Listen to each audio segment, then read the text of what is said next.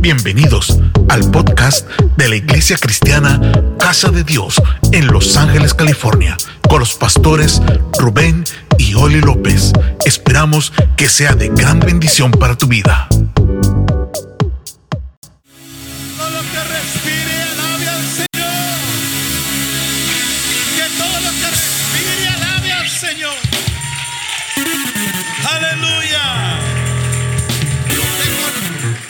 Que está a un lado. Salúdame a unos tres ahí. Dígale qué bien te ves esta mañana. Se me hace que estás orando. Se me hace que estás ayunando. Sean bienvenidos nuestros amigos a casa de Dios escogió un buen lugar para estar este domingo, para invertir este domingo en la casa. Y le bendigo, qué bueno que vino en esta hora. Sean bienvenidos a este lugar de adoración y donde Dios tiene una palabra para tu vida. Dije, Dios tiene una palabra para tu vida.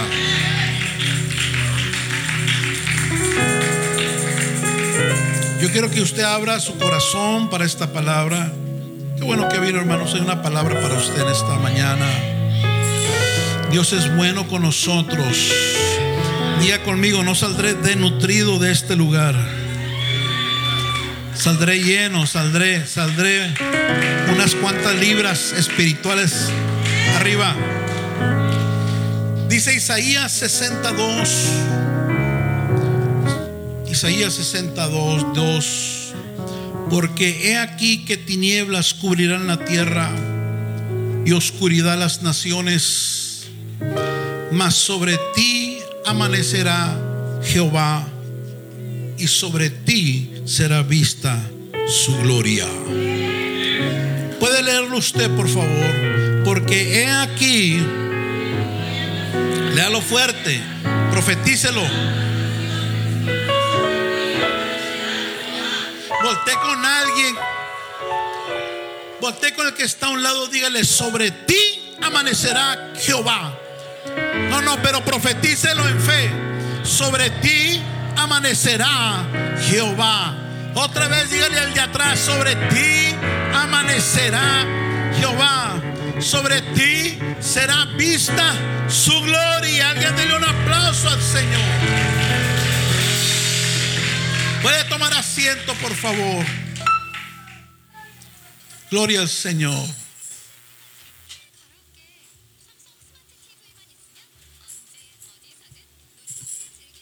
Entre el medio teológico, los estudiosos de la Biblia, no hay un acuerdo generalizado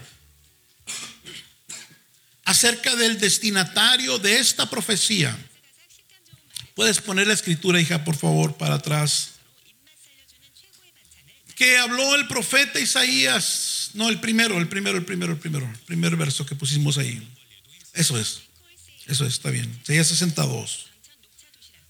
No hay una, no hay una fecha, no hay una certeza acerca de si esta palabra que Isaías aproximadamente 2700 años soltó era para su tiempo, para el Israel de su tiempo, o era para el Israel del libro de Apocalipsis, un Israel que vendrá con Cristo a reinar mil años después que el Señor recoja su iglesia. Esta palabra la soltó el profeta, pero no hay un acuerdo acerca de si era para su tiempo o era para el tiempo final, después que la iglesia sea recogida. Y cuando estaba estudiando esta escritura, porque lo profético no es fácil de, no se puede leer solamente, se tiene que interpretar, se tiene que discernir, se tiene que revelar. Miraba que había una discusión teológica. No es que era para el tiempo de Isaías, no es que para el tiempo después de la iglesia. Y el Espíritu Santo me interrumpe y me dice, no te hagas bolas investigando si era para mi iglesia del pasado o para mi iglesia del futuro, porque esta palabra es para mi iglesia de hoy. Así que recíbala hoy.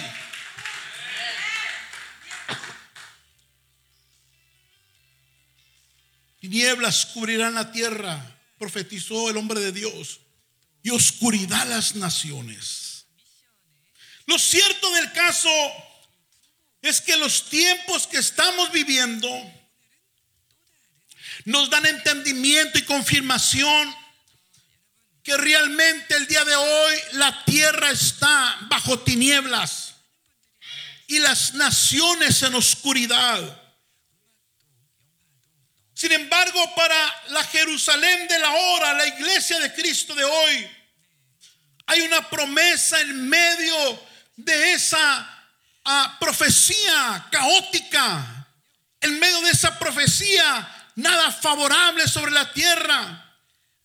Hay una promesa de parte del Señor, tu Dios, que es dueño tanto de esta tierra como de las naciones que la habitan. Y te dice el Señor, habrá tinieblas, habrá oscuridad, pero sobre ti amanecerá Jehová. Y sobre ti será vista su gloria. Ah, quisiera que alguien más recibiera palabra en esta mañana.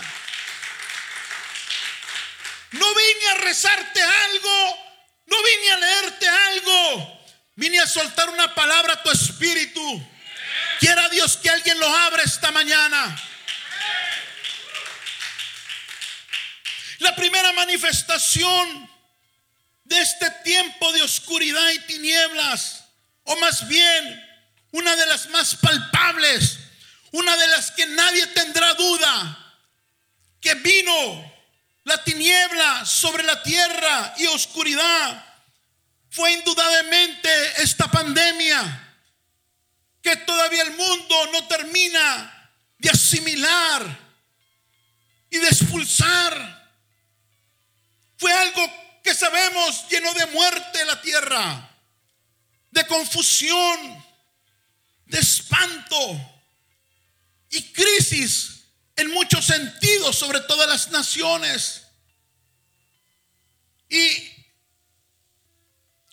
cuando parecía que ya eso estaba pasando, se puede detectar una segunda ola de tinieblas y de oscuridad sobre la tierra. Y esta viene en forma de una gran crisis mundial financiera que ya se está pronosticando para fines de este año. Es algo que quizás todavía no te impacta, como va a impactar Estamos viendo los primeros consecuencias.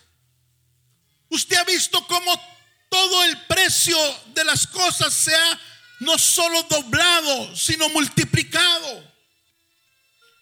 Pero no ha ocurrido lo que está por suceder según las economías. Una gran crisis financiera que ya en cualquier lugar de finanzas la puede usted escuchar.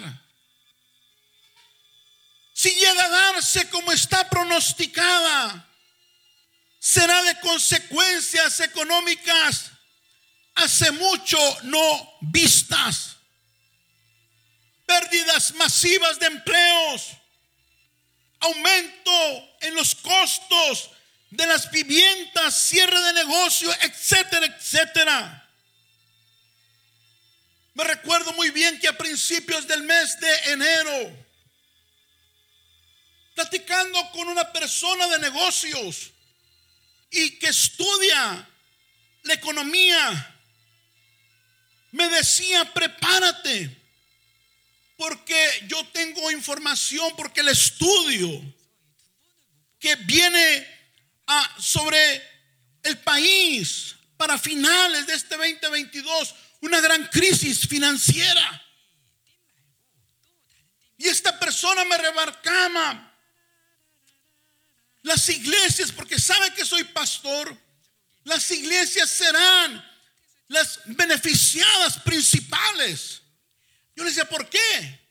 Porque multitudes ahora sí buscarán una respuesta en las iglesias a los males que se vendrán causados por las crisis. Porque hay gente tan dura y terca de corazón que hasta que no le tocan el bolsillo se vuelve a Dios. Que hasta que cuando abre el refrigerador y no encuentra ahí nada, va a decir, ah, creo que hay un Dios. Cuando la saquen de su casa, la corran de donde vive porque no tiene para pagar, va a buscar a Dios.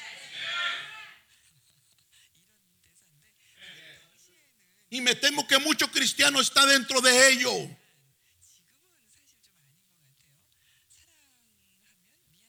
Si bien él me lo decía, escuche bien, en el ánimo de motivarme, porque es arquitecto y le mandamos pedir estructura aquí, un diseño, para buscar un lugar más grande porque me insistía, donde está no será lugar suficiente. Y me decía, te estoy haciendo un daño en darte un diseño. Te estoy haciendo un daño porque será insuficiente ese lugar. Y mientras sé, para una plática de amigos, me hablaba mi espíritu se empezó a inquietar porque lo estaba percibiendo más que como una plática de amigos, sino más bien Dios hablándome a través de esta persona. Principios de enero, algunos de ustedes se los comenté.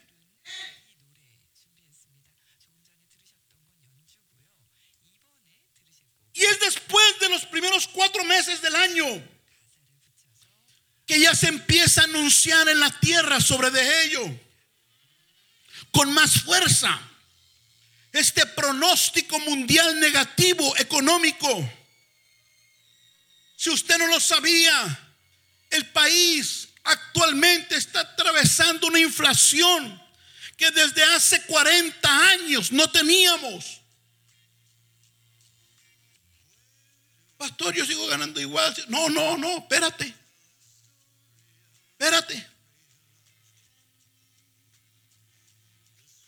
La semana pasada, los encargados de la economía nacional, llamada la Reserva Federal, aumentaron lo que es la tasa de interés. Y con ello, eso de entrada reduce el crecimiento en todas las áreas económicas genera un desempleo, genera una falta de pago en casas. Es decir, se desencadena una serie de crisis en todo el sector financiero y todo lo que tenga que ver con dinero. Y eso es algo que tenemos que empezar a meditar en ello. Ahora bien, no estoy aquí para darte clases de economía. Y mucho menos para llenarte de temor, miedo, confusión.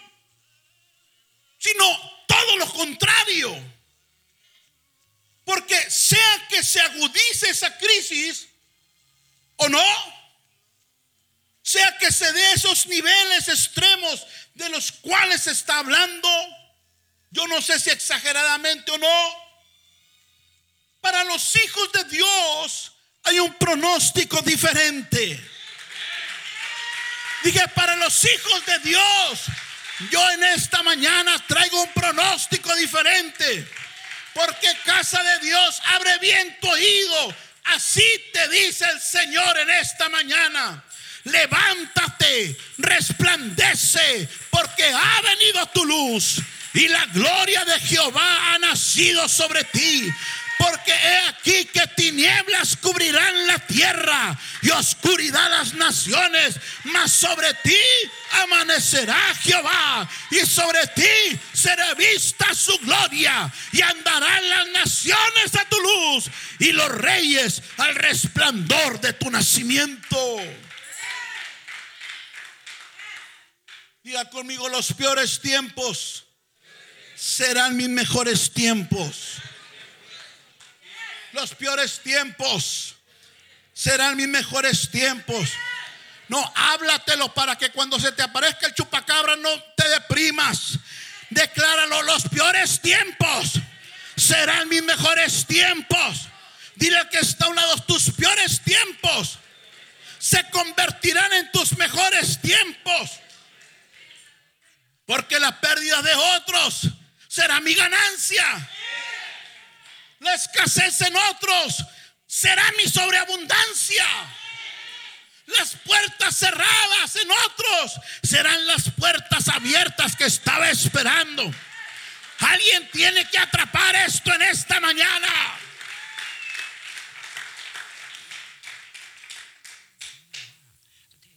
Y es mi deber como pastor prepararte para que enfrentes cualquier crisis que llegue a tu vida, incluyendo una financiera. Entonces, la pregunta en esta mañana es, ¿cómo sobrepasar, pastor, una crisis financiera? Si esta se llega a dar. Y más aún, ¿cómo aprovecharme de ella?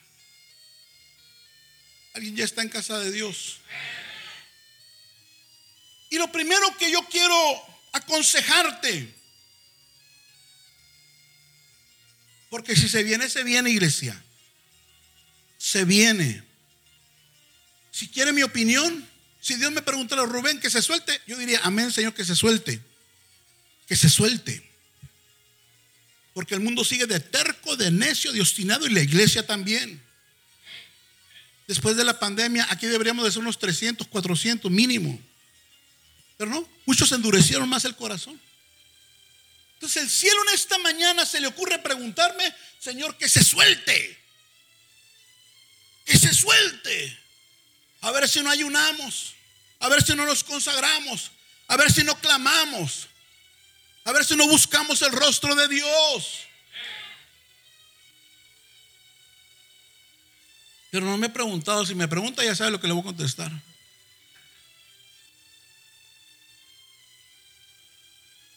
Y el primer consejo que te doy va relacionado a este. ¿Quieres pasar una crisis financiera? Manténgase conectado a Dios. Iglesia, ¿quieres pasar una crisis financiera? Manténgase conectado a Dios. Es que aquí no se sabe lo que es abrir el refrigerador y que no haya nada. Este país no ha llegado a eso. Creo que le hace falta. Este país no, no, sabe lo que es que tú toques puerta y no hayas trabajo. Toques otra y no te la abran. Toques otra y no te la abran. Este país no sabe lo que es que tengas que vender todos los carros, tengas que vender tu ropa, tengas que vender zapatos, y te habías tentado hasta robar. No sabe este país. No sabe. Es un país que ha engordado de las bendiciones del cielo. Las ha despreciado. Y entre más Dios les da, más se vuelve contra ese Dios que les da. Yo en parte sé por qué está esta crisis financiera. Nomás le digo algo, acuérdese de las elecciones que acaba de pasar. ¿Qué eligió este país?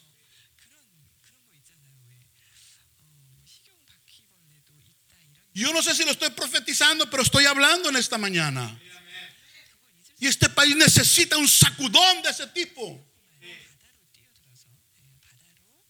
Nuestros hijos necesitan saber lo que es buscar a Dios. Claro, 30 tenis de 100, 200, 300 dólares. ¿Qué le importa buscar a Dios con eso? Claro, hablan en el refri y sacan lo que les da la gana. Claro, nomás le hacen así, les llega comida y hasta no. Ya viene una aplicación. ¿Sabe que hay una aplicación nueva que viene? Para meterte la comida en la boca y te van a hacer así, y te lo traes. Vas a pagar 5 dólares, pero lo vas a hacer. Y este país no sabe lo que es sufrir. Y no que lo deseo, pero estoy viendo, no estoy tonto. De que no, en vez de darle gracias a Dios, se aparta de Dios. Entre más Dios les da, más se aleja de Dios. ¿Alguien está acá? La mañana platicando con mi hijo le hablaba del de las asignaciones divinas. Decía mi hijo, mira, piensa en esto. Le hablaba de la asignación divina para el ser humano. Cuando no conocemos para qué estamos en la tierra. Mira, dije, los, pero hablaba de los jóvenes. Mira, hijo, ¿cómo es que alguien no quiere estudiar pudiendo hacerlo? Ellos no saben lo que los padres de este país pagaron. Ellos no saben. ¿Sabía usted que hay mamás que en, la, que en la Primera y la Segunda Guerra Mundial perdieron hasta tres hijos en la guerra? ¿Y sabe por qué fue eso? Para que tengamos lo que tenemos ahorita.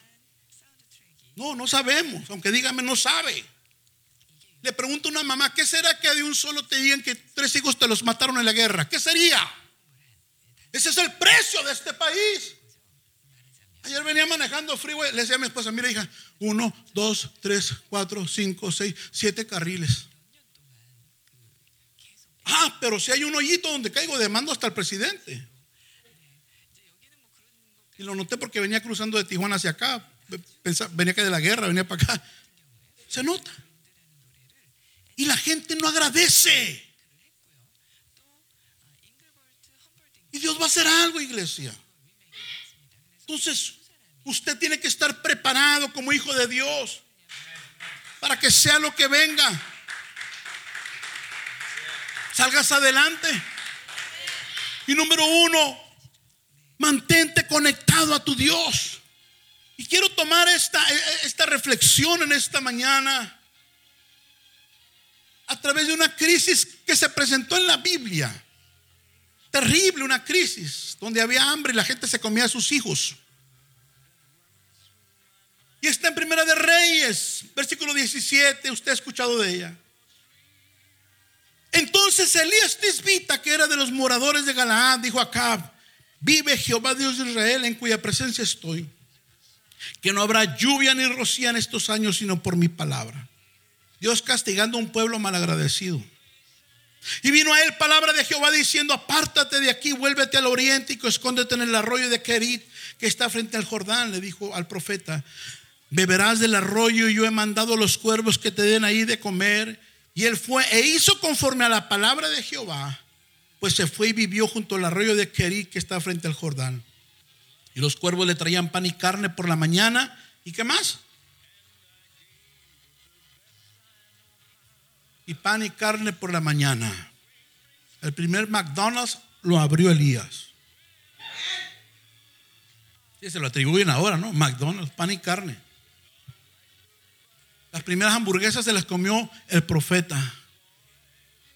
Porque los profetas se comen lo primero, porque es lo que ven más adelante que los demás. Entonces, Dios a quien primero le comunicó la sequía, no fue al rey, fue a su profeta, fue a su siervo. ¿Por qué? Pregúnteme, ¿por qué, pastor? Porque estaba en la presencia de Dios constantemente. Y la gente que está en la presencia de Dios es la primera que recibe información de Dios.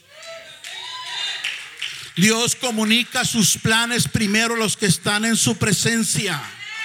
Dije, Dios comunica sus planes primero los que están en su presencia. Segundo, Dios protege a los que se mantienen en su presencia. Porque no solo le dijo lo que venía, le dijo, tranquilo, Elías, yo voy a tener cuidado de ti. No te preocupes, no te estreses, Elías. Yo sabré cómo cuidarte en esta sequía, en esta crisis. Porque Dios provee a los que se mantienen en su presencia. ¿Alguien está acá? Dios provee a los que se mantienen en su presencia.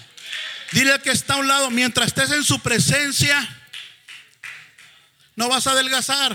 No, no se crea. No te va a faltar que comer.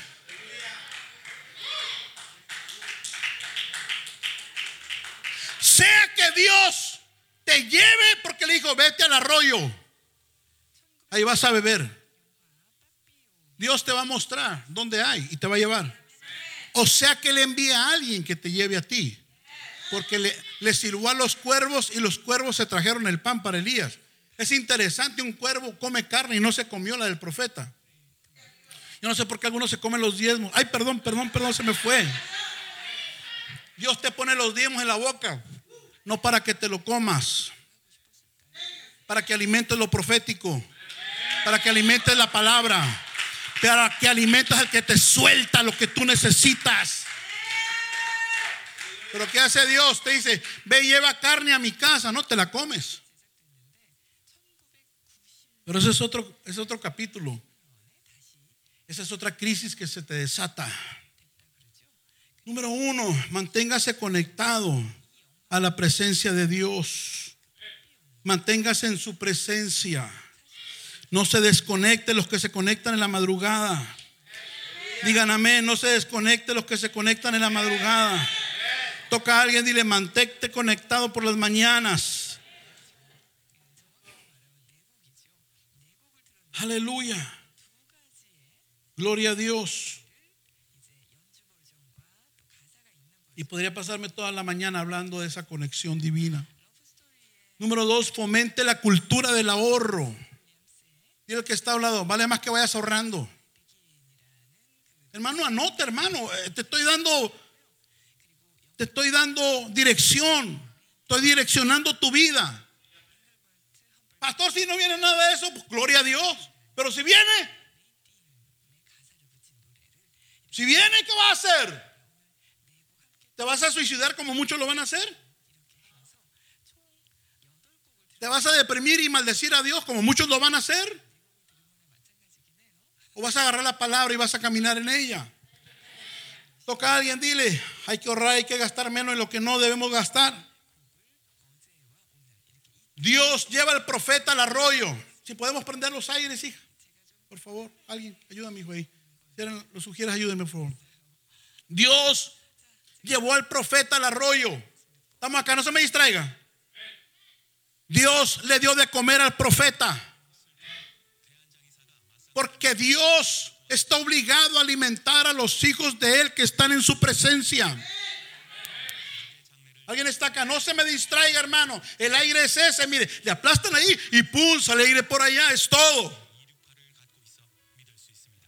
No se me distraiga, Dios está soltando algo sobre tu vida. Vale más que estar poniendo atención al aire. No se desconecte de la presencia del Señor. ¿Ve qué fácil es hacerlo? Fomente la cultura del ahorro. Entonces, Dios lleva al profeta, lo esconde en el arroyo, le da agua y le da comida. Pero se termina, se termina. Deja de llegar el cuervo y se seca el arroyo. Toca a alguien, dile, no te asustes cuando te falte algo momentáneamente. Es momentáneo. No te asustes cuando te despidan de un trabajo, es momentáneo. No te asustes cuando te corten el médico, es momentáneo. No te asustes cuando tu hijo se te ponga rebelde, es momentáneo. No te asustes en una crisis eh, matrimonial, es momentánea. No te asustes, no te asustes, es momentáneo. Se le acabó al profeta y ahora ahí Dios no lo había abandonado. Porque hay situaciones donde Dios permite cosas para seguir probando tu fe. ¿Estás aquí todavía? Te dice el Señor. ¿Vas a mantenerte en mi, en mi, presencia todavía, aunque yo te corte ciertas bendiciones? ¿Vas a mantenerte en las mañanas, aunque yo te corra del trabajo? Permita. ¿Vas a mantenerme, aunque yo permita situaciones, vas a mantenerte en la presencia, vas a mantener, ya pasó el ayuno, vas a mantenerte conectado a la oración, vas a seguir buscando mi rostro, vas a seguirme sirviendo. Y dice que el verso siguiente, el verso 7 de Primera de Reyes 17. Pasados algunos días, se secó el arroyo, porque no había llovido sobre la tierra. Pero vino a él, luego a él, palabra de Jehová. Vino a él palabra de Jehová. Siempre había una palabra que te dé dirección sobre tu situación. Claro, si la buscas. Siempre habrá una palabra del cielo que te diga qué hacer en un tiempo de crisis. Siempre habrá una palabra de parte de Dios que te dé luz en medio de las tinieblas. Y le dijo, levántate, vete a Zarepta de Sidón y mora ahí. Y aquí que yo he dado orden a una mujer viuda que te sustente. Entonces él se levantó y se fue a Zarepta. Había hambre, había escasez. Comían a los hijos. Y cuando llegó a la puerta de la ciudad, aquí una mujer viuda que estaba ahí recogiendo leña, y él la llamó y le dijo, te ruego que me traigas un poco de agua en un vaso para que beba. Y yendo ella para traérsela, él la volvió a llamar y le dijo, te ruego que me traigas también un bocado de pan en tu mano. Y ella respondió, vive Jehová tu Dios que no tengo pan cocido. Solamente, ¿qué cosa dice ahí? ¿Qué más? Un poco de harina y un poco de aceite. Ahora recogía dos leños para entrar y prepararlo para mí, para mi hijo, para que lo comamos y nos dejemos morir. Ahora, piensa en esto. Quiero aplicar en esto. Para este entonces ya habían pasado meses, quizás un año, dos, de la hambruna. Ya Elías había sido alimentado, se había sacado un arroyo, ya había pasado tiempo. Pero esta mujer había sobrevivido quizás a mucha gente porque había ahorrado harina y aceite. No hubiera llegado a ese día si ella no hubiera ahorrado harina y aceite no hubiera sobrevivido muchos días sin comida, habiendo, si ella no hubiera ahorrado harina y aceite. Quizás ya hubiera cocido a su hijo y se lo hubiera comido, pero no ocurrió porque ella había ahorrado harina y aceite. Toca al que está uno y dile, vale más que ahorres. ¿Alguien está acá? Vale más que ahorre. Iglesia, ahorra. No te comas tu ahorro. Es que se me antojó, olvídese de tanto antojo, ahorre. Usted puede ir a comer una persona con tanto con 10, 15 dólares que como 50, 60, 70 un platillo. Ahorre. Deje de pedir tanto por Amazon, ahorre. Si tiene un buen carro, olvídese de carro nuevo cada año, ahorre.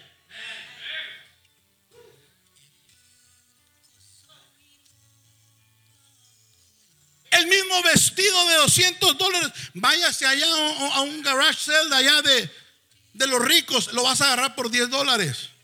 Ahorre. Y los mariachis callaron.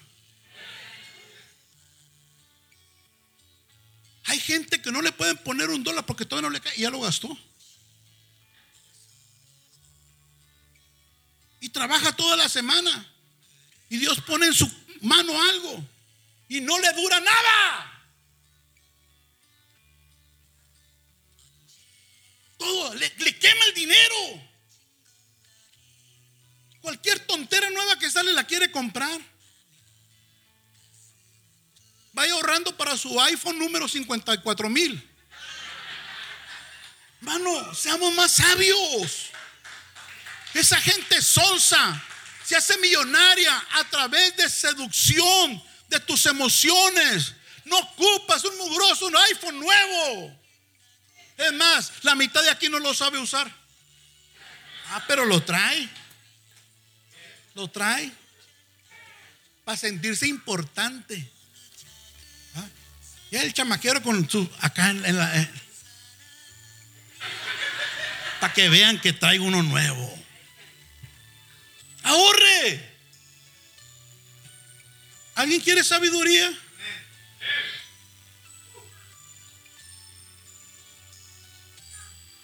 Cuide lo que tenga, no, no le estoy diciendo que no compre nada, compre lo que ocupe, lo que necesita, no lo que desea. Lo necesario. Tampoco quiero que meterlo a pan y agua como el profeta, no. Lo necesario. Vamos acá, iglesia. Mira, los mismos tomates, nomás que te los ponen en una cajita, ya son tomates 5 o 10 dólares más caros. El mismo tomate. Mire, yo me congregaba en una iglesia, le damos a mi suegra aquí al sur, aquí, aquí cerca, y un hermano ahí, ¿sabes qué se dedicaba? En su casa le llevaban pantalones de, fábrica. Ellos le llevaban los cortes y ellos terminaban de coser pantalones jeans. Los jeans, pantalones. Ahí en su casa tiene un montón de máquinas. Tenía trabajadores ahí el hermano. Y cuando terminaban los pantalones, el mismo pantalón, nomás le cambiaban la etiqueta de la tienda y el precio. El mismo pantalón lo mandaban para la Penny a 50 dólares y para otra tienda a 500 dólares. El mismo. ¿Sí o no, hija? ¿Te acuerdas? Nomás le cambiaban la etiqueta. Aquí los hacían, aquí los. ¿Por qué? Porque le venden en la tienda. Ah, pero fue, fue en la tienda aquella. Pero es el mismo mugroso pantalón. Proverbios 21, 20. Ponlo ahí, hija, ¿qué dice? Léalo fuerte, por favor, para que se lo grabe. Otra vez.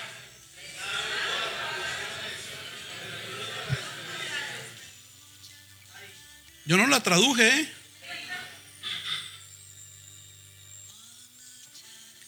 Eso dice la palabra de Dios para todos. Para todos. Esa es la versión palabra de Dios. ¿Para quién?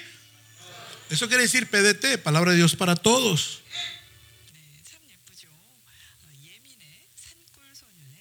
Dile que está a un lado, no es lo que ganas, es cómo lo usas.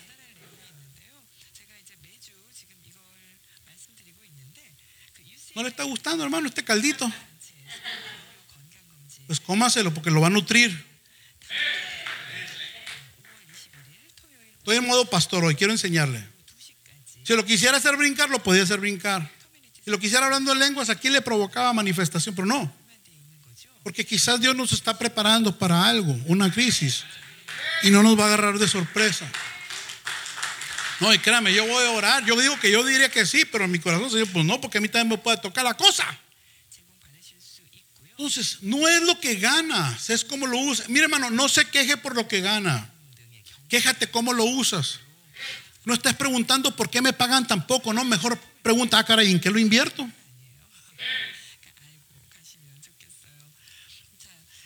¿Me está escuchando? Deje de quejarse, es que me pagan poco. No, Mejor pregunte, ¿cómo lo invierto? O más aún, ¿cómo lo multiplico? Ah, es que me pagan bien poquito, me pagan bien poquito, me pagan bien poquito. Mire, si quiere poquito, cruce la frontera y le van a pagar dos dólares al día. Eso es poquito. Tú no se queje cuánto gana acá. Señor, ¿cómo esto que pones en mis manos Dame la sabiduría para invertirlo y usarlo bien.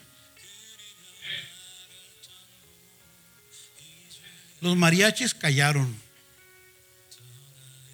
Deje de andarle cumpliendo tanto tojito al niñito, al, al, nietecito. Ay, tenga mi hijo, y tenga mi hijo, y tenga mi hijo. Y se te está yendo un dineral ahí con el tenga mi hijo. Y de pronto te lo estás malcriando.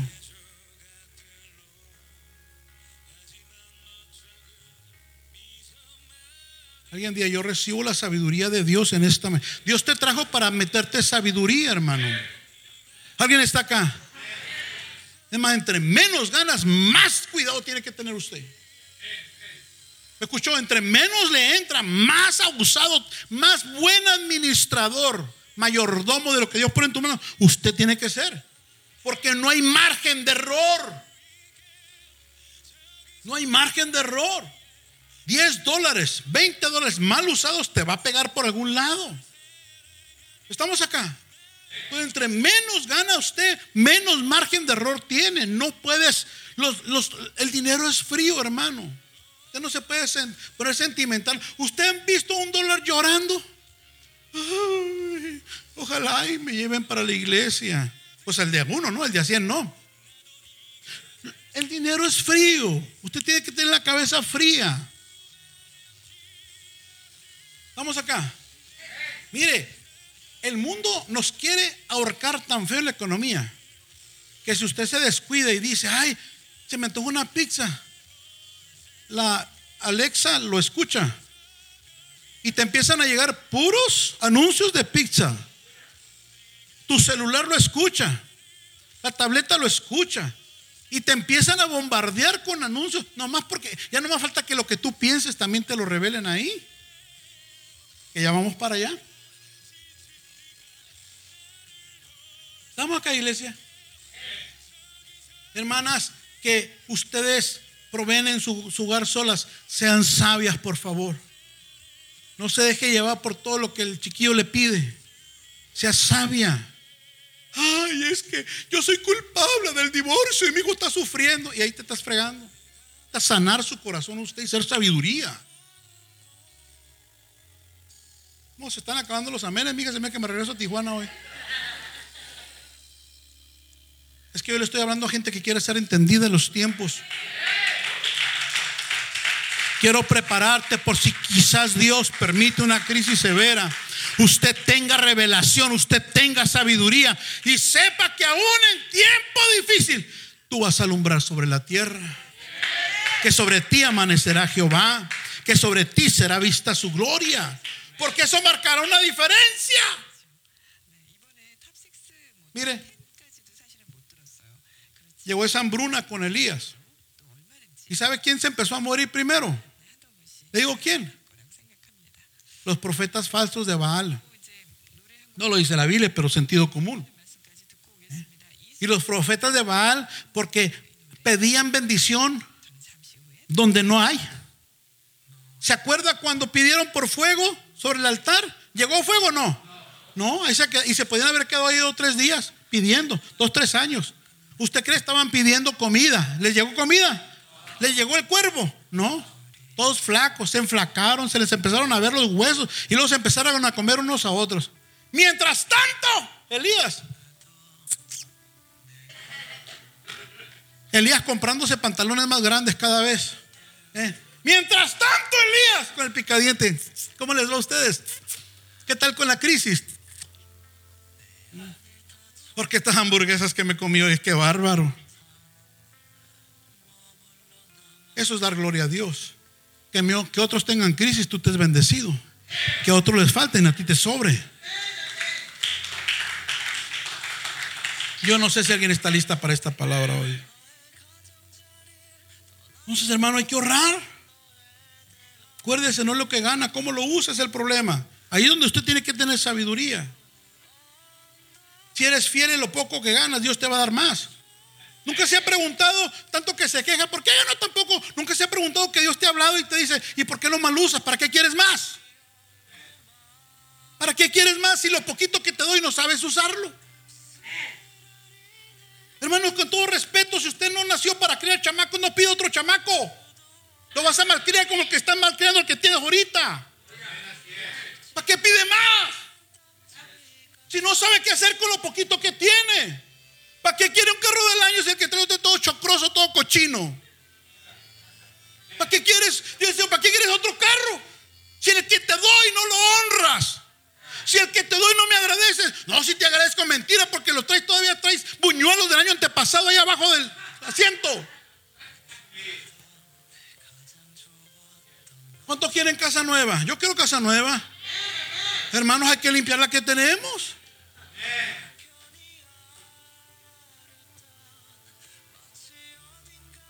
Si, si, yo fuera a alguna casa y abriera el closet, me botaba ahí todo. Hermana, limpie su closet. Tienes 200 vestidos ahí, aunque sean de la 99, pero tienes 200 vestidos ahí. Sáquese unos 100 y regálelos a gente, mándelos para allá, para su rancho, para su país, gente que lo ocupa.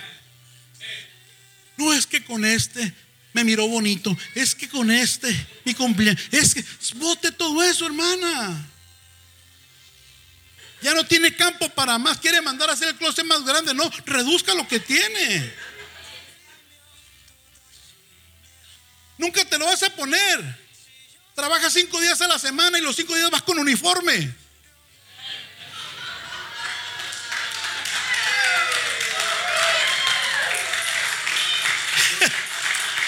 ¿Cuándo te lo vas a poner? Te van a faltar. No vas a vivir 200 años aunque quieras.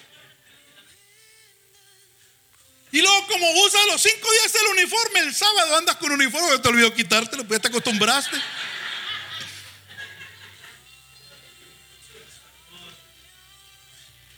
Entonces Dios no nos puede dar más y lo mejor si no usamos lo poquito que tenemos. Pastor, traigo poquito gozo. Échele ganas, mijo. Honra ese poquito gozo. Honra lo que puedes hacer ahorita para que Dios te dé más. Están aquí o ya se me fueron. Están durmiendo un empujón que está durmiendo a un lado. Falto de sabiduría.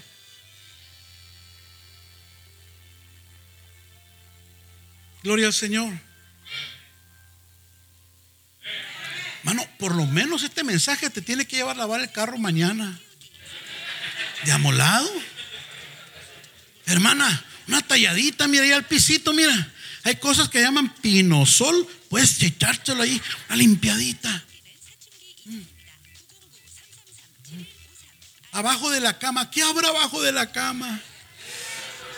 Santo cielo. A lo mejor hasta tienes un gato muerto ahí abajo, hermano, y cuéntate has dado. Quita el colchón del sofá, ve a ver qué hay ahí. Ahí te vas a encontrar la mica que se te perdió hace 10 años.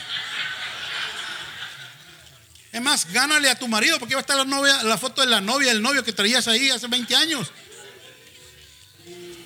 Limpie su casa, honre lo poco, no maldiga lo poco, honre lo poco, Dios lo lleva lo mucho, aunque tu principio sea pequeño, tu final será grande, pero hay que honrar los pequeños principios.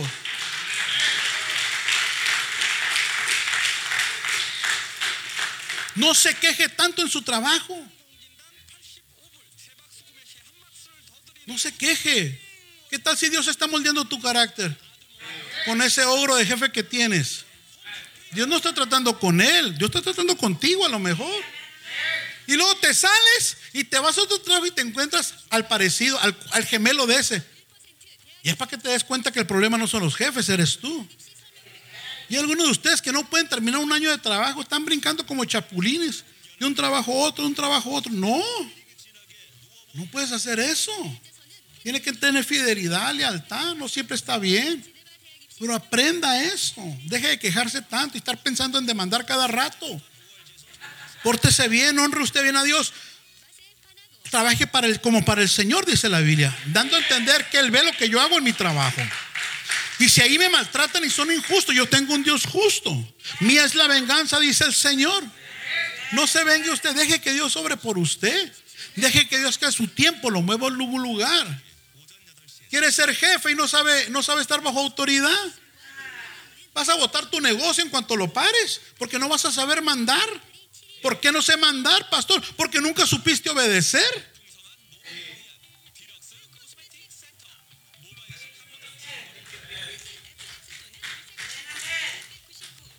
Es tiempo de ahorrar, iglesia. Esto es en serio. Es tiempo de ahorrar. ¿Quieres salir de una crisis financiera? Dele a Dios primero. Dele a Dios primero. Elías le dijo a la mujer, porque Dios le envió ahí, no tengas temor, veas como has dicho, pero hazme mi primero de ella una pequeña torta cocida debajo de la ceniza y tráemela y después harás para ti y para tu hijo. Escucha esto. Para yo darle a Dios primero, escucha esto. Yo necesito creer que Él debe ser primero. Mientras usted no crea que Dios es, debe ser primero, nunca le vas a dar lo que a Dios le pertenece en el área financiera.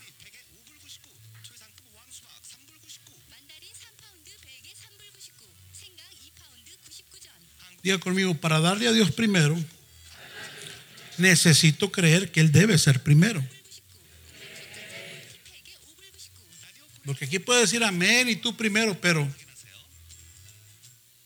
en tus finanzas Dios no es primero. Dios es antes que yo. Dios es antes que mis hijos. Dios es antes que mis necesidades. No que ellos no lo sean. Escuche, hay un orden de prioridades. Dios es antes que mi negocio. ¿Y cómo lo puedo reflejar? Dándole a Dios lo que le corresponde. Hermano, no negocie con lo que es de Dios, no es tuyo, es de Él. Si te lo quedas, eres un ladrón, punto. Se acabó. Y todo ladrón trae consecuencias. Si a un ladrón lo cachan, lo meten en la cárcel, ¿sí o no? Y si fuera allá en su país, lo meterían, hasta lo matan de pronto, por un pan. Claro, el presidente no lo matan, ¿verdad? Pero por un pan alguien hasta lo pueden asesinar en una cárcel. ¿Usted cree que Dios no se da cuenta cuando tomamos lo que no es nuestro, que es de Él? Absolutamente. Entonces, ponga a Dios primero. Déjele saber que Él es primero. Déjele saber que Él es su prioridad. Déjele saber que lo que tienes viene de Él. No negocie lo del Señor. Fíjese, escuche, esta mujer estaba a punto de gastarse aún lo que ella había ahorrado. Vamos acá, no se me distraiga. Y el profeta. Le dice, ok, mujer, ve, haz como has dicho. Ella iba a ser para ella, para su hijo y después morirse. Pero le dice, pero hazme a mí primero. Porque hay una bendición cuando yo doy primero. Le estaba diciendo, mujer, si tú me das primero a mí, el profeta representaba a Dios. El profeta representaba la bendición para esa misma mujer. Si tú me das a mí primero, si tú honras a Dios primero, Dios se va a encargar de ti después. Yo no te puedo soltar lo que, mire, mire, Dios ya le había dicho al profeta, ve con esa mujer, te va a alimentar, pero Dios seguramente le había dicho, tú la vas a bendecir a ella. No lo hagas hasta que no suelte el primero ella. Diga conmigo fe. Necesitas fe para tener a Dios primero en tu vida. Oiga, hermano, entiende el concepto, entiende el, el, entorno. Se estaba muriendo la viuda, era su última cena. Y la de su hijo. Ella había dicho, comemos y no hay más. Comemos y hasta que el hambre nos mate.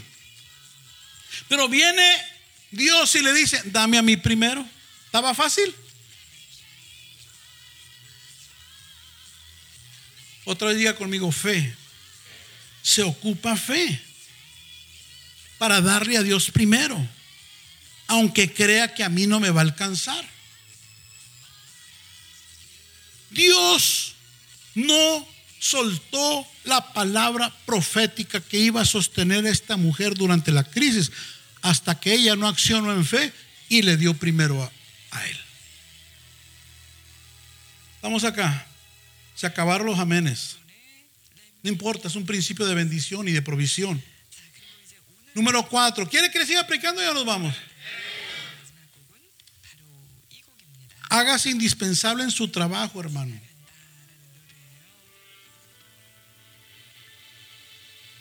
Toca al que está a un lado y le trabaja mejor.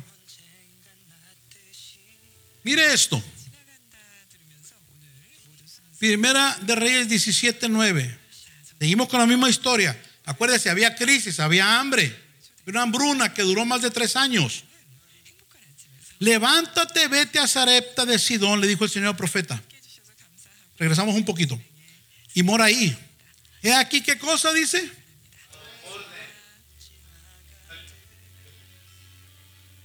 He ahí, he aquí, yo he dado orden allí a una mujer viuda que te sustente, que te dé de comer. Escucha esto, escucha esto. Si Dios le encargó a esta viuda el delicado trabajo de alimentar a su único profeta activo en ese tiempo, para que le hiciera pan. ¿Estamos acá? Fue porque era la mejor panadera que había.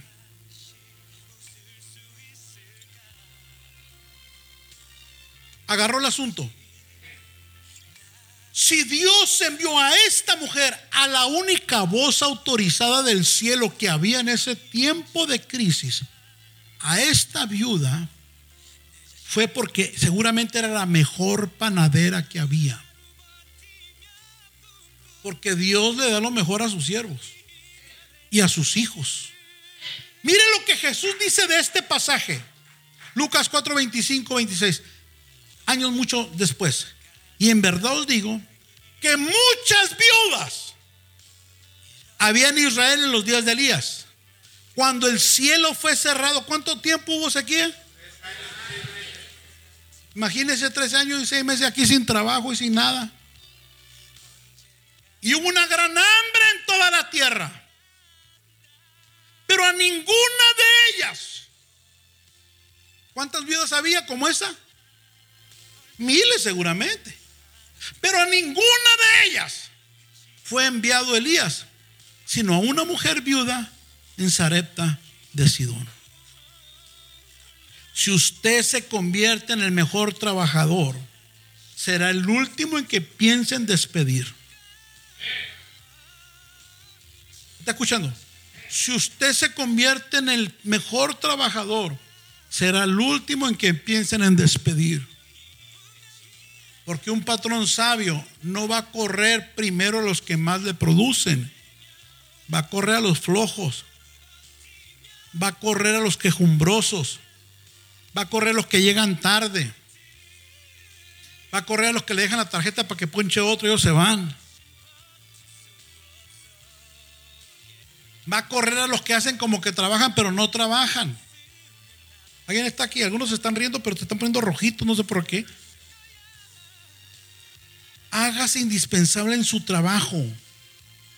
Sea el que mejor hace el negocio. Lo que haga, hermano, hágase el mejor en eso. Pídale a Dios que lo haga el mejor en lo que hace. Que usted sobresalga sobre el resto. Una vez me llamó mucho la atención, ahí en Tijuana había una línea de gente, de hombres y mujeres también había, en una esquina, en un lugar céntrico. Y cada uno de ellos traía un par de zapatos o dos en la mano. Yo nunca había visto eso. Una línea de personas con zapatos en las manos. Y seguir la línea desde el último hasta el primero. ¿Sabe para qué estaban haciendo línea? Para un bolero. Uno que volea, pinta zapatos. No sé cómo le llaman en su país. Que da grasa, lustrador. O sea, una línea como de 30 para llegar a uno que... Creo que ya mi hermano como, ¿y por qué? Pues el mejor. Boleando zapatos. Pero él dijo, yo voy a hay muchos boleadores acá, muchos ilustradores acá, yo voy a ser el mejor.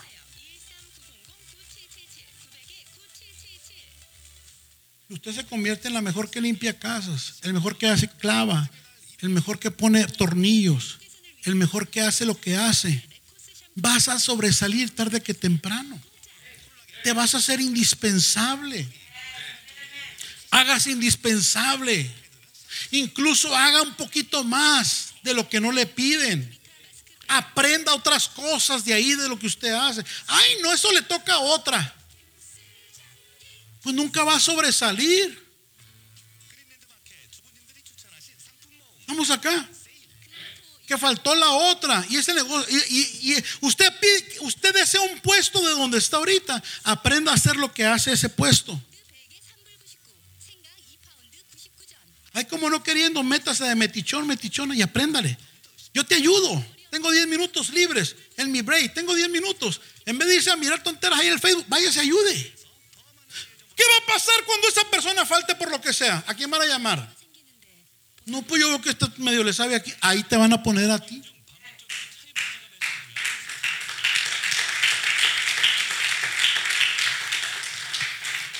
Estamos aquí. Oye, se fueron.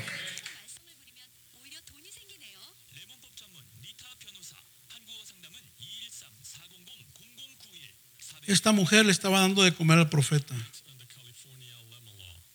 Dile que está dale de comer a tu profeta para que te siga profetizando. Porque el Señor le dijo, mira, mira viuda, si tú me alimentas a mí, de esta boca va a salir para ti.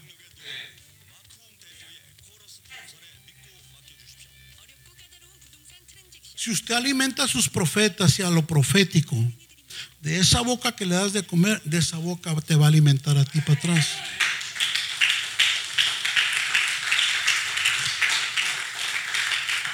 Cinco. ¿Alguien está notando? En tiempo de crisis manténgase trabajando para Dios. Manténgase trabajando para Dios. Levántate, vete a Zarepta, le dijo Dios al profeta. Y mora allí. Hay una mujer viuda. Yo le he dado orden de que te sustente. La viuda trabajó por Dios, aún en medio de la crisis. Es por eso que Dios trabajó para ella. Cuando miró al profeta, no huyó cuando le pidió agua, no huyó cuando le pidió pan. En medio de la crisis, trabajó con Dios. En medio de la crisis, trabajó para Dios. Pastor, tengo problemas. Suelta un ministerio. Me peleé con mi marido ayer, sueltas otro ministerio. Y cualquier problemita, dejas de trabajar para Dios. ¿Y sabe qué le pasa? ¿Qué pasa al que no trabaja? ¿Recibe salario o no? Pues no. No, el welfare por ahí que te dé algo. Mientras tú te mantengas trabajando para Dios en tiempos de crisis, Dios se encargará de tu crisis. Gloria al Señor. Ella no puso pretextos. Si usted le sirve a Dios, Dios le servirá a usted. Si usted trabaja para Dios, Dios trabajará para usted. No deje de trabajar para Dios aún en medio de una crisis. Siga trabajando. Dios se da cuenta. Dios no ignora. Dios te mira. Dios sabe que estás padeciendo. Pero dice Dios, no importa. Yo quiero verte trabajar en medio de las crisis. Líder, no suelte su grupo. Hermano, no suelte su ministerio. Y algunos que cualquier asunto votan lo de Dios. ¿Y por qué no votas lo tuyo?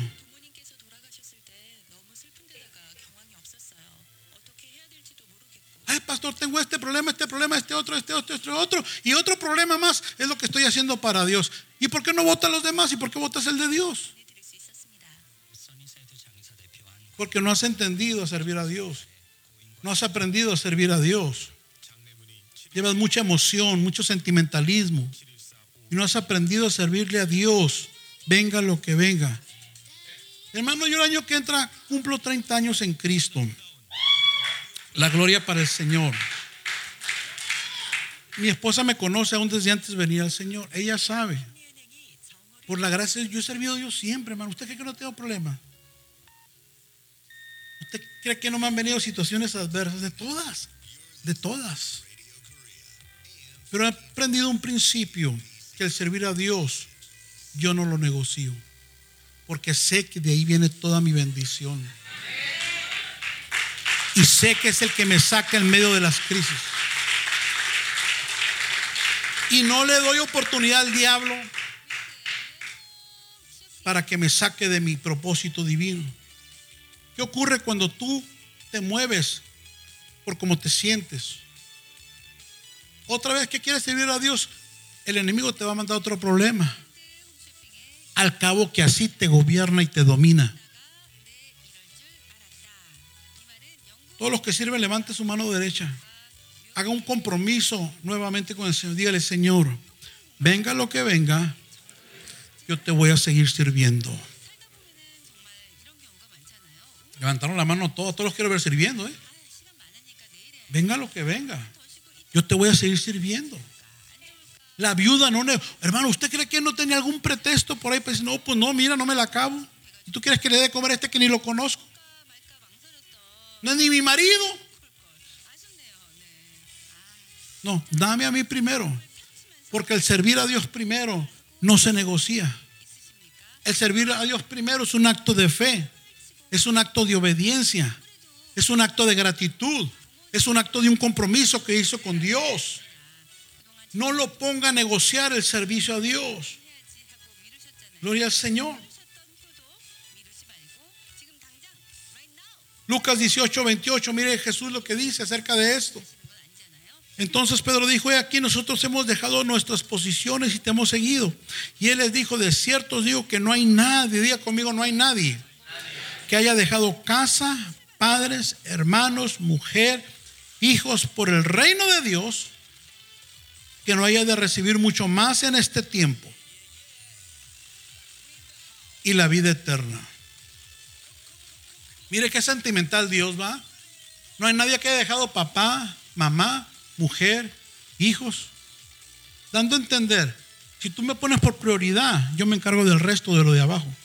Yo me encargo de tus hijos. No idolatres a tus hijos. No idolatres tu negocio. No idolatres tus sueños. Ponme a mí primero.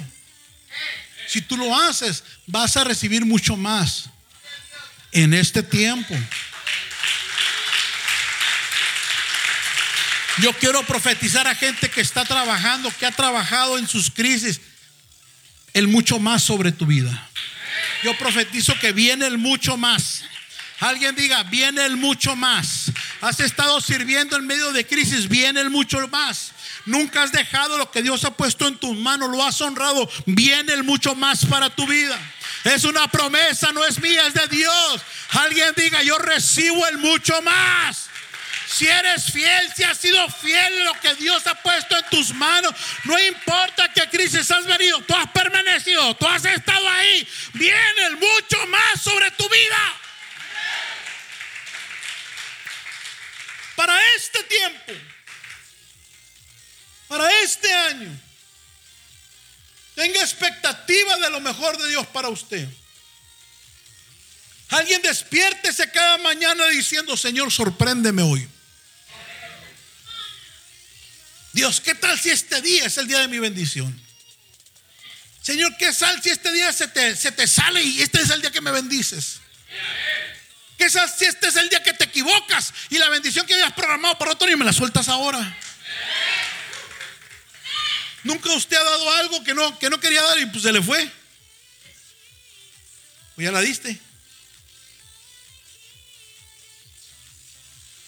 ¿Nunca le han visto un regalo antes de darlo? Pues ya, se lo doy. Pues no le voy a hacer como una hermana, esta me la, me la platicó mi padre espiritual. ¿Qué le pasó? No, a él le pasó. Dice, hermanos, vamos a ofrendar, dice y sacó un billete grande de aquel tiempo. Pero traía uno grande y uno pequeño. Y sacó el grande por equivocación. Y él dice, yo con este iba a pagar la renta, mi casa. Y yo creí que traía el grande de una bolsa y era de la otra y me equivoqué. Y cuando pasó la charola de la ofrenda, sacó el grande y lo soltó. Y cuando lo soltó, miró. Y dice, yo ya ni a gusto estaba ahí en el altar. ¿Y qué hice? Haga de cuenta que soltó 100 dólares y, iba a dar un dólar que tenía en la otra bolsa, pero soltó el de 100 y dice, ya animó de meter la mano y sacarlo. Dice, ya hasta el mensaje se me fue. Se me fue la unción. Porque ¿cómo voy a pagar ese? No era para eso. Dice, prediqué como pude. Prediqué como pude, todo, todo turbado. Y cuando hice el llamamiento, dice el altar de lo que había predicado, llega una viejita.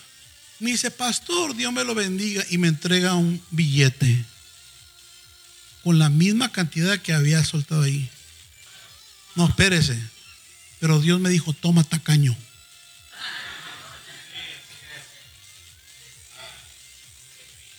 Toma miserable. Tuviste estorbado por un billete. No pudiste ni entregar mi palabra a mí. Aquí está. ¿Cómo ofrendas, hermano? ¿Aprendería la lección el hombre de Dios? Entonces, si va a dar al Señor, de lo mejor y délo con un buen corazón. Si trabaja para Dios, haga lo mejor para Dios.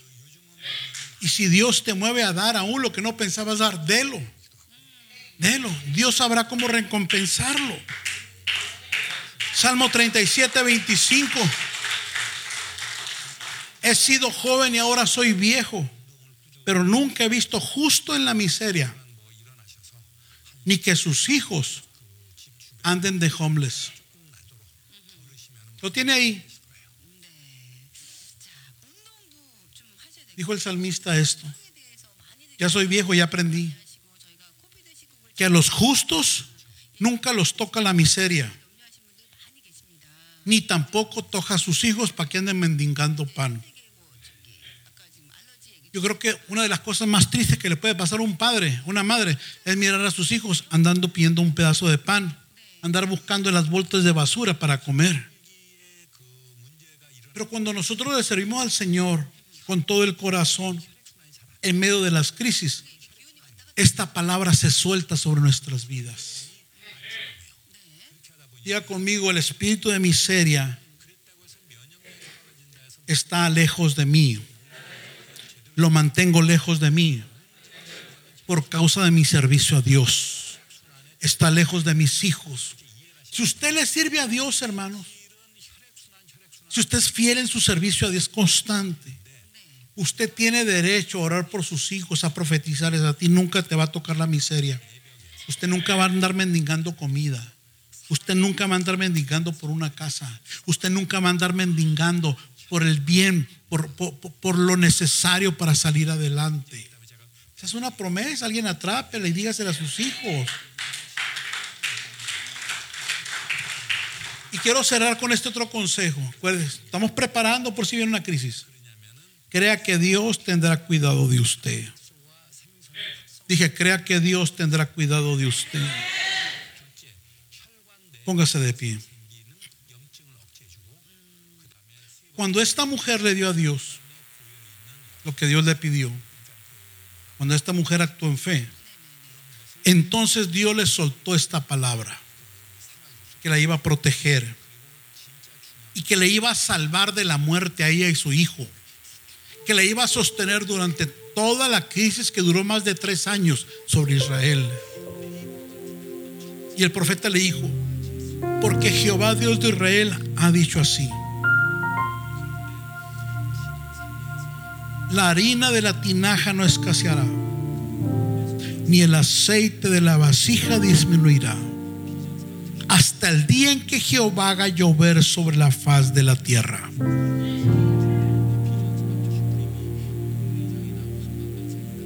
Entonces ella fue e hizo como le dijo Elías, y comió él y ella y su casa muchos días todos los días de la crisis. Y la harina de la tinaja no escaseó,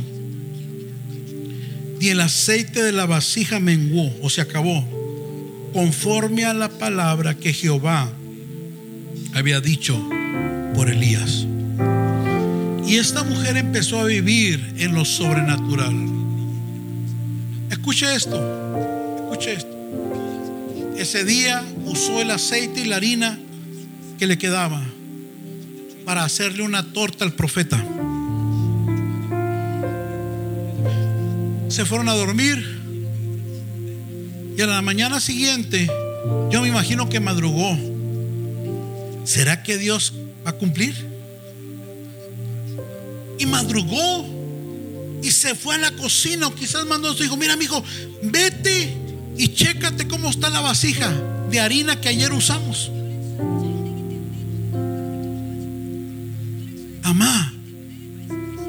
Habías acabado todo lo de ayer, pero la vasija está llena.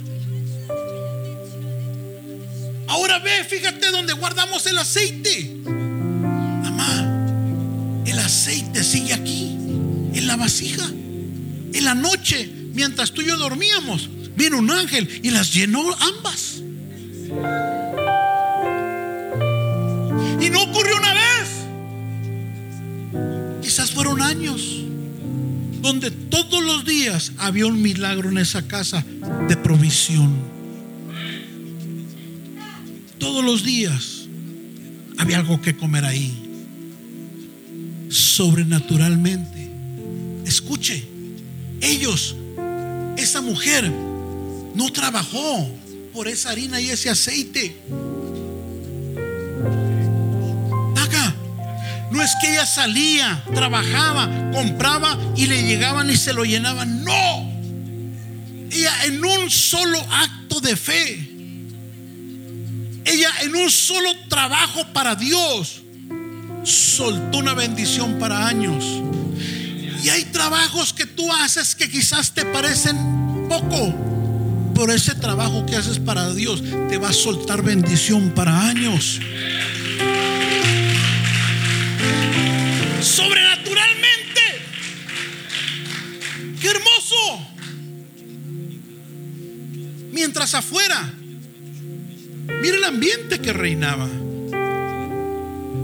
Quizás ella salía por la ciudad como ocurrió algo parecido ahora con el COVID, salía por las calles y escuchaba acá lamentos de su vecina, ah, se murió mi papá. Y caminaba más, ah, se murió mi hijo de hambre. Y escuchaba que había muerte en toda Sarepta. Pero en su casa había vida, había promisión, había profeta, había milagro y había bendición.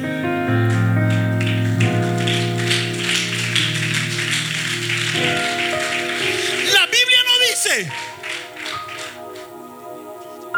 Pero ahorita se me ocurre irme a Sarepta. Se me ocurre meterme a su casa. Y escuchando clamor en Sarepta, otras viudas.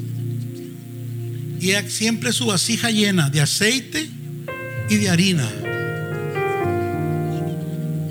Y se me ocurre, movida misericordia, decirle a su hijo, mira,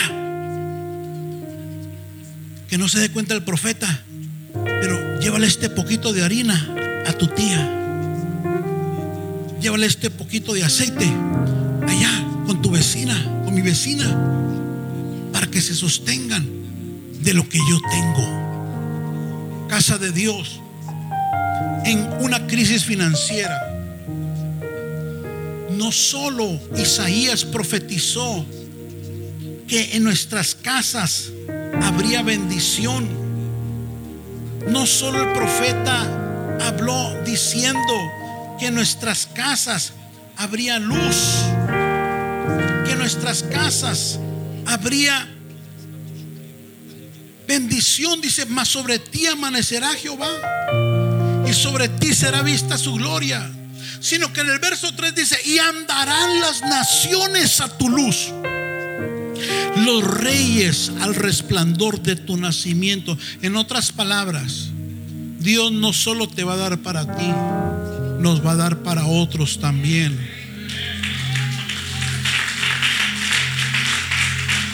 Para que el milagro no solo lo conozcas tú, lo conozcan otros también. ¿Alguien está aquí en esta hora?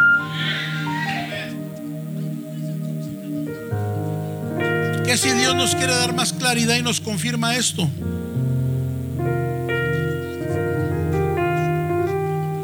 Empezamos a llenar aquí o acá de costales de arroz, de frijol.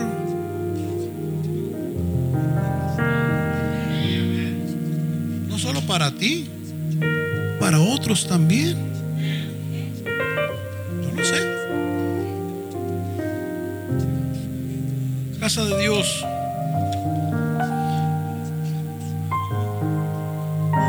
Tenemos que creer lo que Dios, que Dios nos quiere usar de una manera poderosa. si le sirves a Dios, si buscas a Dios, si honras a Dios, si trabajas como para Dios y administras con sabiduría lo que Dios pone en tu mano, cree que en medio de cualquier crisis, la harina de tu tinaja no escaseará, ni el aceite de tu vasija disminuirá. Tus manos en esta hora.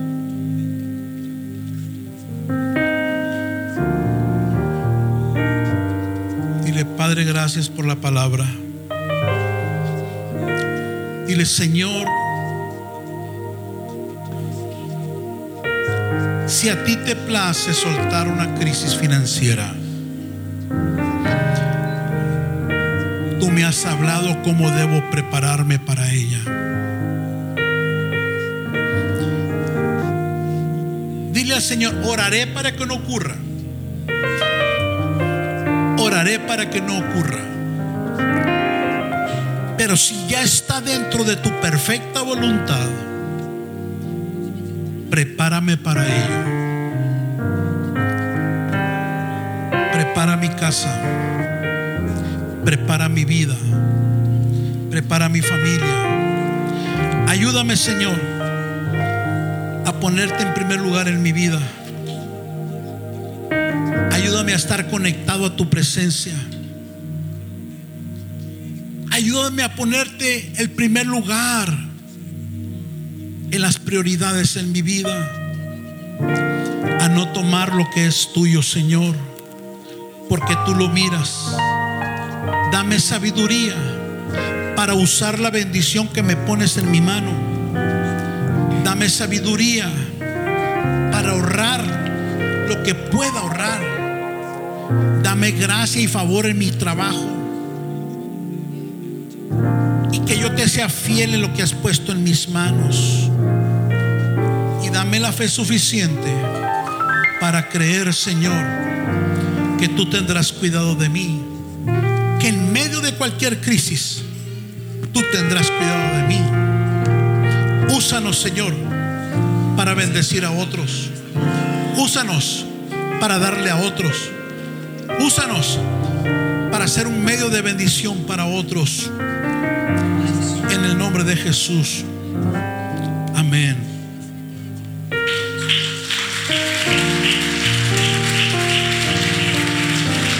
Dice el Salmo 37, 18. Conoce Jehová los días de los perfectos y la heredad de ellos Nadie se las quitará. Será para siempre. Diga conmigo, lo que es mío, es mío. Otra vez, lo que es mío, es mío. Nadie me quita mi bendición. Nadie me quita lo que por herencia me pertenece. Nadie me quita lo que Dios me ha dado y me va a dar. Es mío es mío. Nadie me quita las promesas, son mías. Nadie me roba el gozo, es mío, Dios me lo dio. Nadie me roba mi fe, es mía, Dios me la dio. Nadie me roba mi alegría por servir a Dios, es mío, Dios me la dio. Nadie me roba la bendición de darle a Dios lo que ya es de Él, es, es, es una bendición. Nadie me lo roba. No hay crisis, no hay problema yo no negocio lo de Dios. Hermano, cuando usted llegue a ese nivel de compromiso, no hay diablo que te, que te detenga. El día que tú te determines a no negociar lo de Dios con la tierra, ese día te vas a convertir en un indestructible. No me escuchó. El día que convenzas al diablo que está lo tienes que evangelizar al diablo.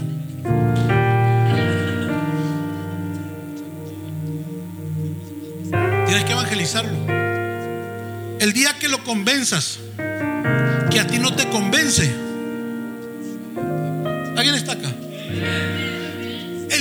Convenzas al diablo, que él a ti no te va a convencer, ese día te te conviertes en un indestructible. Y el diablo en mucho dejará de darte lata. ¿No me entendió? Ay, pastor, y una enfermedad, y un problema, y otro. Y ahí te trae el diablo como títere, porque él no está convencido de tu fe. Pero el día que tú lo convenzas al, venzas al diablo de que tu fe es firme, de que tu fe es genuina, dejará de darte tanta lata. ¿Sabes por qué? Porque dirá, no, este para qué lo molesto. No me hace caso. Ya traté de engañarlo por aquí, por aquí, por acá y no me hace caso. Ya ni, ya ni, ya ni, ya mejor. Me es un dolor de cabeza. Ya no lo pude convencer, ya no la pude convencer de que no sirva a Dios, de que no dé a Dios, de que no glorifique a Dios, de que no se entregue a Dios. Ya no lo puedo convencer. Está acá, iglesia. El enemigo dejará de molestarte. Entonces, ¿qué hace el diablo? No, con estos que sí, siempre me hacen caso. Es más, ya hasta algunos los conocen por su nombre, saben su dirección y hasta qué te gusta comer.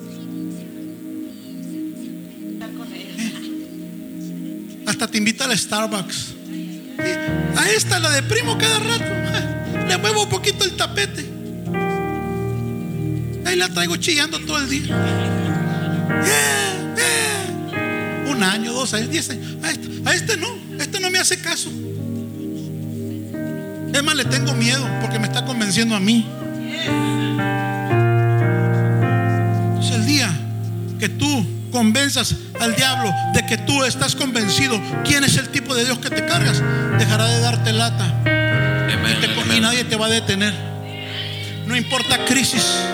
El día que la palabra se te impregne bien metida adentro, podrás decir el cielo y la sierra pasarán, pero su palabra no pasará. Su palabra se va a cumplir en mí. No hay diablo que detenga el destino que Dios tiene para mí.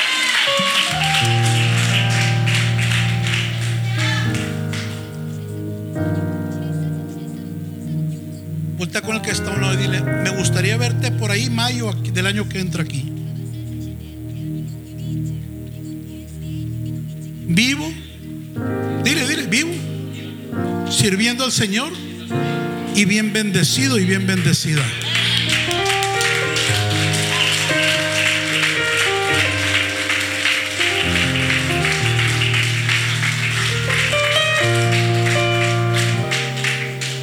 Primero que Dios va a preparar, si se viene esto que le estoy hablando, es a su iglesia. Al mundo la va a tomar de sorpresa, pero Dios no quiere que a ti te tome por sorpresa. Así que hermano, déjese de jugar y conságrese. Déjese de hacerle al cuento y afírmese. Deje de andar lloriqueando. Deje esa vida mediocre, carnal. Y préndase de su Dios. Ahí lo tienes ya. Ya tienes, Él ya hizo lo más grande, el sacrificio ya lo pagó. Agárrese de Dios. Afírmense Dios. Gloria al Señor. Me está dando miedo lo que estoy hablando porque estoy despidiéndome de alguien. Es que Dios te ama tanto y llora tanto por algunos de ustedes que no terminan de creer en Dios y de afirmarse en Él. Y a Dios le duele tanto verte en esa miseria espiritual que te arrastras. Y Él no puede lograr su propósito en ti. Porque tú no te determinas a entregarte a Él y no negociar con lo del cielo. Por eso digo, hermanos, yo no sé si Dios está a punto de soltar buen tijuanero que soy un riatazo. Uno más fuerte. A ver, ahí sí, a ver quién, quién es quién. Dios no lo quiera. Pero esta viuda miraba a su hijo morirse. ¿Qué cree que sentía? ¿Qué cree que podemos sentir si vamos a nuestro hijo que no tiene que comer? ¿Cuántos maldeciremos a Dios ahí? Que era líder de célula.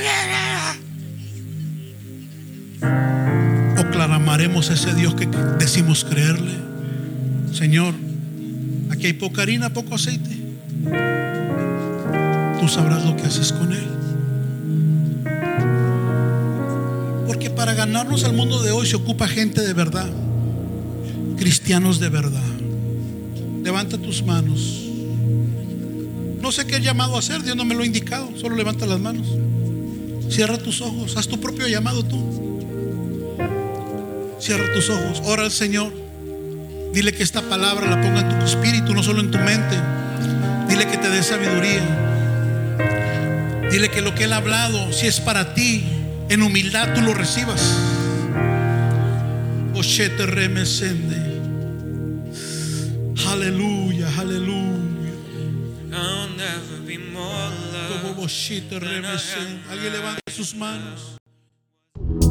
Esperamos que este episodio haya sido de edificación para tu vida y la de tu familia. Visítanos en nuestras instalaciones en 1328 East Florence Avenue, Los Ángeles, California, Estados Unidos 90001. También puedes visitar nuestras redes sociales Facebook e Instagram como a la casa de Dios en www.alacasadedios.com o escríbenos a contacto arroba a. En Iglesia Cristiana Casa de Dios te esperamos.